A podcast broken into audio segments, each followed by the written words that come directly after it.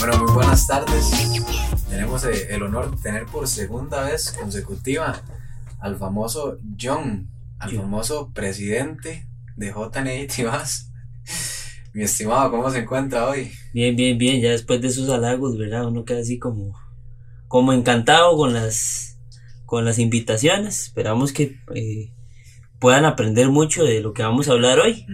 Y para mí es un honor, para mí es un honor estar por acá. Así es, hoy vamos a, vamos a estar hablando de un tema, creo que, bueno, creo que a los dos nos pareció bastante curioso porque en el momento nos poníamos a pensar. Nosotros siempre hablamos de, de que qué bonito el proceso de, de amigos a novios, ¿verdad? Uno conoce mucha gente, conoce los amigos de ella en nuestro caso, ella conoce a nuestros amigos, eh, conocemos, conocemos a los papás, conocemos a los tíos, aquí que toda la familia, era bonito el proceso. Pero lo que yo veo, lo que nosotros hemos visto es que casi nunca o nunca hemos visto en ningún lugar, eh, El proceso al revés. exactamente Ajá, todo lo vaya- contrario. Nunca hemos visto que hablen de qué hacer cuando estamos como novios y vamos a como ahí, y por alguna razón terminamos y vamos amigos. Sí, ¿verdad? como, como que la gente asume como de, ¿no? Tienen que aceptarlo, ser amigos y ya. Y ya, y Pero no es tan no, fácil, y no, es tan fácil. hemos visto que no es tan fácil. Entonces, John, ¿usted cuál, cuál, cuál diría que puede ser como el, el, el paso número uno cuando uno está como novio de una muchacha en nuestro caso, ¿verdad? Como novios, pues, y, y pues sucede algo y se termina la relación. ¿Usted cuál diría que puede ser el paso número uno? Yo siento que el, el paso número uno es comprender por qué terminamos, por qué esa relación no fue exitosa, si podemos llamarlo así, eh, o por qué esa relación ya no está funcionando. Eh, puede ser varias opciones, puede ser una infidelidad, ¿verdad? Que puede ser una de las opciones más graves, si podemos llamarlo así, eh, la falta de tiempo, ¿verdad? Ya no se pueden ver, ya no pueden practicar, pueden ser las prioridades, que alguna diga, "Ah, no, es que mi prioridad ahorita es sacar la U y está sumamente válido, puede ser la decisión mutua también, que los dos en, en su sano juicio dicen, di, no, esto no está funcionando, tenemos que, eh, ya nos estamos lastimando y necesitamos di, pues, dejar las cosas acá y terminar. Que eso no, eso no se da muy seguido, yo creo, ¿verdad? Que es una decisión mutua. No, no, normalmente no se da como muy seguido. Eh, normalmente uno de los dos aguanta y aguanta y aguanta y aguanta hasta que explota y, y van por otras. Sí, sí, sí. Eso de la, de la decisión mutua en realidad no se da muy seguido. Eh, también se hablaba, perdón, también se hablaba de que mm, normalmente, pues sí, es una persona la que decide terminar esa relación, ¿verdad? ¿Usted cree que la persona que decidió terminar la relación llega a tener como cierto poder eh, o, o un poquito más de poder sobre la persona que pues salió? Eh, pues sí, sí, ella tiene como un poder extra, dado a que ella ya tiene como una convicción, ya tiene algo firme y lo va a mantener. Fue algo que ya pensó y fue algo que ya ella dijo, ok, bueno, voy a hablarlo. Y ya cuando llega al punto de hablarlo, ella va firme de que va a ir a hacer. En cambio, la otra persona, como decimos famosamente, está hecha bolas, ¿verdad? Está diciendo como que, bueno, yo no quería dejar esto morir, yo no quería dejar esto ir y ahora está como en esa debilidad, ¿verdad? De- de- y mucha gente cae en esa debilidad y vuelven a arrugar, vuelven a estar ahí detrás de la gente y se vuelve algo cansado que eso va a impedir también la amistad, ¿verdad? Estar ahí atrás y ya se vuelve algo muy tedioso, que la persona está ahí y no, volvamos, volvamos, volvamos.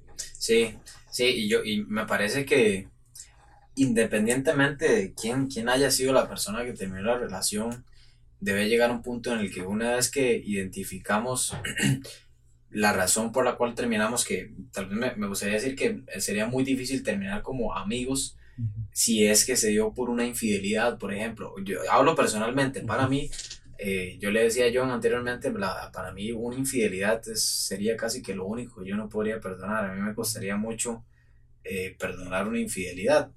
Eh, todo lo demás yo creo que se puede trabajar, pero eso a mí me costaría mucho. Pero si fuera otra ocasión o lo que sea, independientemente de quién haya sido el que terminó la relación, eh, me parece que debe llegar un punto en el que uno piensa o ya debe estar más enfocado eh, en mi propia individualidad, me parece a mí, ¿no? Sí, porque digamos, en la relación, dentro de la relación, es una relación simétrica. ¿verdad? Los dos tienen sentimientos, los dos tienen, y compartimos, ¿verdad? Yo cuido tus sentimientos, tú cuidas los míos. Pero cuando terminamos ya se vuelve algo asimétrico. Tiene que volverse algo asimétrico, ¿verdad? Yo ya no, no, aunque suene feo, yo ya no tengo que velar este, sobre los sentimientos de ella porque ya no estamos juntos, ya no estamos en un mismo ámbito, ya no tenemos los mismos sueños, las mismas metas que teníamos antes en conjunto. Entonces ahora tengo que pensar más individual, tengo que pensar qué siento yo, cuáles son mis emociones, dónde está mi salud mental que estábamos hablando, ¿verdad? Y digamos que mm, para mí no es tanto salud mental cuando usted empieza a decir, uy, es que yo voy a escribirle para que ella no sienta ese golpe. Yo voy a escribirle para que ella no se sienta sola y voy a acompañarla. Eso lo que hace más es lastimarla. Más bien lo que hace es que nunca este, desliguen algunas cosas que se tienen que desligar y más adelante vamos a hablar. Pero sí, usted tiene que pensar más personal. Usted tiene que decir, ok, bueno, terminamos por esto, ahora viene mi parte individual porque usted es el que va a estar en la futura relación si tiene otra. No va a estar ella. Entonces usted tiene que pensar en su salud mental eh, y en sus sentimientos y aclarar muchas cosas.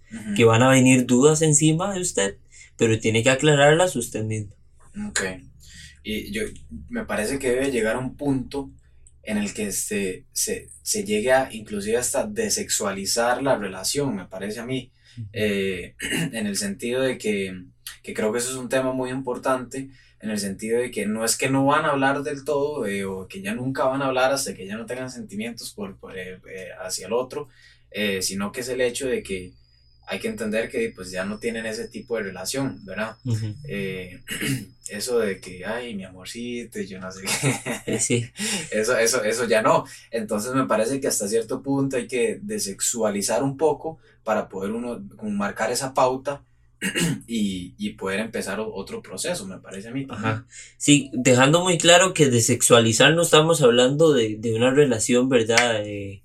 Este, física o cosas así, sino que estamos hablando de pensamientos que tal vez se tenía, ella es muy bonita, o ella me, me gusta mucho, o quiero salir con ella, o nos damos besos, nos abrazamos. Todo ese tipo de cosas tienen que cesar, ¿verdad? Y tiene que ser una decisión mutua. Porque si el hombre desexualizó, pero la mujer no, hay un problema. Y si es al revés, también. Entonces tiene que ser un punto donde lleguemos en conjunto. Las dos personas tienen que tener eso, muy claro, que ya no van a haber besos, ya no van a haber abrazos, ya no va a haber buenos días, buenas noches, ya no van a haber ese tipo de cosas y usted se va a concentrar y decir, ok, bueno, es mi amiga. ¿Y qué hace uno con un amigo? Yo un amigo, bueno, no le envío buenos días ni buenas noches, ni le paso dando ahí besos, ni nada de eso a, a una persona normal, ¿verdad? Se supone que son cosas especiales. Entonces sí tiene que llegar a ese punto de quiebre donde usted se sexualice eso y su pensamiento cambie. Sí, y tal vez no es, no es, como mencionaba anteriormente, no es como que hay que dejar de hablar del todo, pero me parece que sí debe haber como un tiempito ahí en el que por lo menos uno, no sé, como que se esa desintoxicación, tal vez, no sé, un poco, para poder hacer, como mencionaba anteriormente, esa, esa, esa diferencia ya, esa pauta.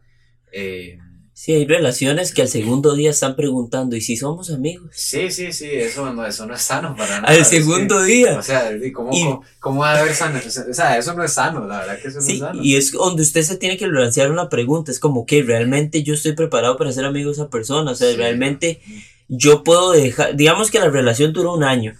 ¿Usted cree que usted puede agarrar todo lo de un año, fingir, porque realmente es fingir en dos días que usted no siente nada? Todo lo que sintió por un año ya no, se desapareció en dos días.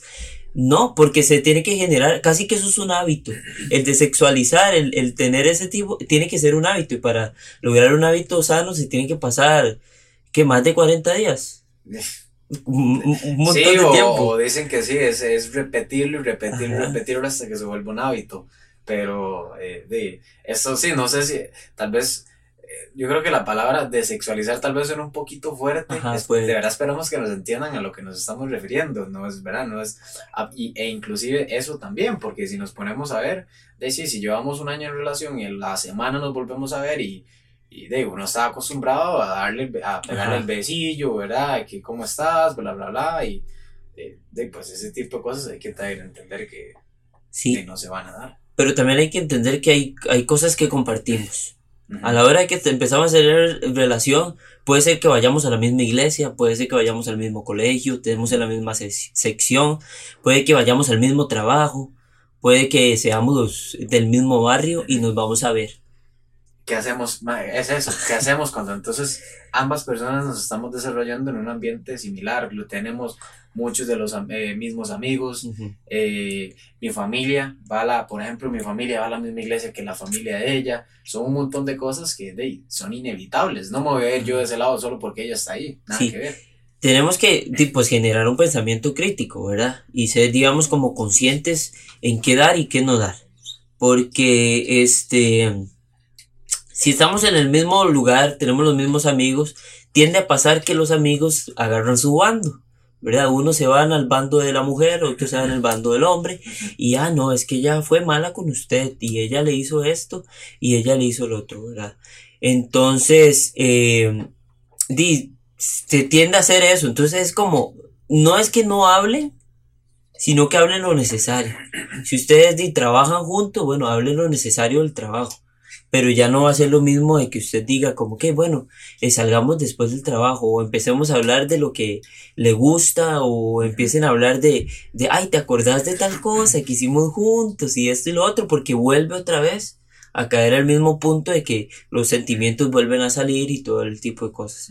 Entonces, es hablar lo necesario lo justo y mantener un, un, ambiente sano. Creo que siempre y cuando usted mantenga un ambiente sano entre sus amigos, entre si es un ambiente laboral, lo que sea, si usted lo logra mantener sano, va por un buen camino eh, en hablarle, ¿verdad? Pero si, si ya empieza a tornarse en momentos incómodos, en momentos donde ya vuelve otra vez a usted dudar, salir de ese lugar y dudar como, ¿por qué terminamos? ¿Por qué no volvemos a salir? Y todo eso, ya es un, es un ambiente como incómodo donde usted tiene que más bien empezar a cesar esa manera de hablar. ¿Y será que hay que estar así como... Porque, de sea como sea, debe ser bonito el estar en una relación tan larga, de son sentimientos que y son eh, eh, recuerdos que de, quedan de por vida también. Entonces sería bonito como que de verdad llegue un punto en el que uno diga, no, no, de verdad yo creo que podemos ser amigos, estaría es bonito, ¿verdad? Eh, pero de, yo, eso sí es muy personal, habría que ver que, cómo está una persona, cómo está la otra, eh, porque de, claramente que sean amigos no significa que no puede llegar a preguntarle que cómo está después de un tiempo, ¿verdad? E inclusive hasta a salir, digamos, salir como amigos, vamos al cine o lo que sea. Yo a eso no le veo ningún problema, pero Si, si es algo simétrico, ¿verdad? Como mencionaba usted anteriormente. Ah, si los dos ya están conscientes de... Ajá. Ajá. Y es que eh, también en esa, en esa parte de que yo siento que antes de aprender a, a, a ser amigos también hay un punto que es estar solos. Tenemos que aprender a estar solos primero, aprender a que usted diga, ok, bueno, eh, necesito trabajar mi parte emocional, mi parte espiritual, necesito generar mecanismos de respuestas a las cosas que no me ayudaron, ¿verdad? En esa relación, si yo fui muy intenso en esa relación, eh, sé que y tengo, digamos, deseos de tener una relación a futuro, trabaje en eso primero. Trabaje en, ok, bueno, cómo no soy tan tóxico, cómo no soy tan, tan, cómo no, no vuelvo a, a generar problemas con mi carácter o cómo no vuelvo a generar problemas con, con la manera de ser, ¿verdad? ¿Cómo puedo este, cambiar ese tipo de cosas, adecuarlas en mi vida para que cuando llegue otra relación poder estar bien? Ahora, uno de los puntos que nos puede ayudar mucho a tener amiga como esa exnovia sea mi amiga, es que los dos estén dentro de una relación.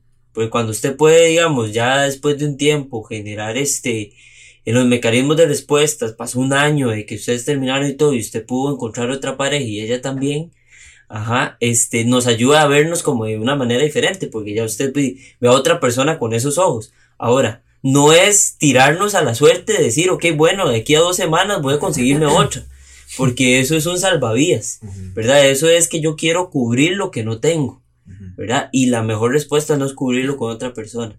Ya al paso de los tiempos puede que eso nos ayude, pero no es la respuesta inmediata a corto plazo, es algo a largo plazo, a largo plazo. Pero sí, podemos llegar después de analizar por qué terminamos, después de analizar este, identificar este, cosas muy importantes como trabajar yo individualmente, identificar mis errores, desexualizar la relación, eh, que lleguemos a un acuerdo mutuo de que los dos ya nos sentimos algo y que sea algo real. llegar a ser amigos. Sí, sí, debe llevar su tiempo, la verdad. Yo debo admitir que yo nunca he estado en una relación larga, digamos, entonces no, no, he, em, no hablaría como por experiencia propia con, con muchos de estos temas, pero lo he vivido por, por casos eh, similares, digamos, amigos o lo que sea. Eh, y he tenido yo personalmente un, caso parecido, pero de relación larga no fue, digamos, pero ella y yo somos muy buenos amigos hoy en día, entonces, eh, de más o menos ahí como que uno sabe un poquito de lo que está hablando también.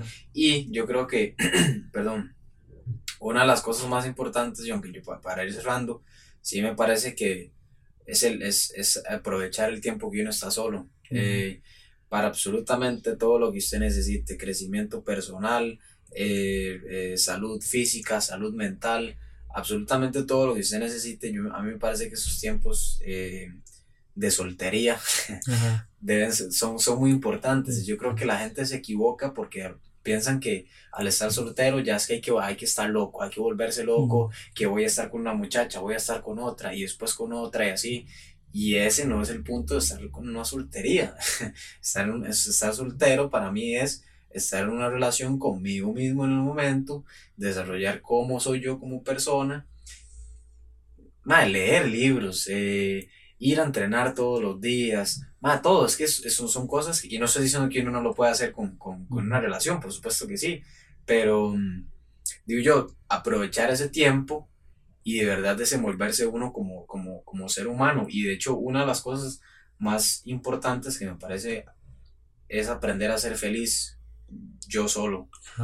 Cómo aprovechar yo esa felicidad y otra cosa que decía eh, Will Smith en su segundo matrimonio, él decía que el segundo matrimonio de él es tan, tan bueno, tan bonito, porque la, la felicidad que tiene él y la felicidad que tiene la esposa son completamente apartes. Ellos son felices por aparte. Y después se juntan. Se juntan y son felices los dos.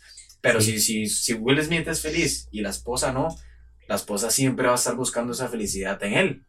Entonces ella nunca va a ser feliz por sí sola. Y ahí es donde todo se va ahí es donde todo se va y ese es el problema. Entonces yo siento que en la soltería uno tiene que aprender a, a buscar esa felicidad en, en, sí mismo y desenvolverse como persona. Sí, es, es válido sentirse triste al principio, porque sabemos que uno quiso a esa persona, es válido, pero hay, hay cosas de después, si usted se siente triste, yo le recomiendo de que, pues, Dios está ahí para apoyarlo, eh, si ya es algo eh, emocional, hay profesionales para apoyarlo, también tenemos amigos de confianza para apoyo, ¿verdad? Pero también uno tiene que, digamos, trabajar en uno mismo y, y tener ese, esa felicidad que dice Esteban. A mí también me costaba, a mí me costó un montón, eh, porque yo he tenido tal vez algunas relaciones y no he, no he podido, digamos, como llegar a ese punto de mantener una amistad con esas personas, ¿verdad? Por algunos pensamientos prohibitivos que he tenido y cosas así, de que, bueno, es que digo, va a sentir lo mismo y aquí que allá hay otras cosas que uno habla. Pero después yo mismo me cuestioné, ¿por qué no? Si tengo cosas que agradecerle, si fue una etapa bonita la vida, no todo fue feo, eh, ¿por qué no intentar di, pues, mantener este, una relación de amistad? No sintiendo lo mismo, pero sí manteniendo una relación de amistad. Entonces, di, pues animarlos a que si usted ahorita está pasando en ese proceso, ya sabe qué hacer, ya sabe por dónde empezar, ya sabe por dónde irse. Eh, si ahorita está pasando por un proceso de ruptura, y, y si ya pasó por un proceso y ahorita está en esa soltería, revise qué paso le hace falta también. Así es. Em, yo creo que eso sería todo, ¿verdad? Ya, no, ya no tenemos nada más que agregar. Aprenda a ser feliz usted mismo, aproveche eh, estos tiempos, busque de Dios, sí. aproveche, lea libros, entrene, haga lo que necesita hacer para buscar esa felicidad busque sus errores y arreglos para que si llega a ese punto en el que están en otra relación, no, puedan, no vuelvan a cometer los mismos errores. Todos somos humanos, por supuesto, pero hay cosas que se pueden arreglar. Así que nada, de verdad, muchas gracias por habernos acompañado en este episodio. Agradecerle a John por habernos acompañado también. Y algo más que agregar, John. Y no, nada más, este, gracias por la invitación y esperamos vernos en una próxima. Así es, muchas gracias, que tengan lindo día.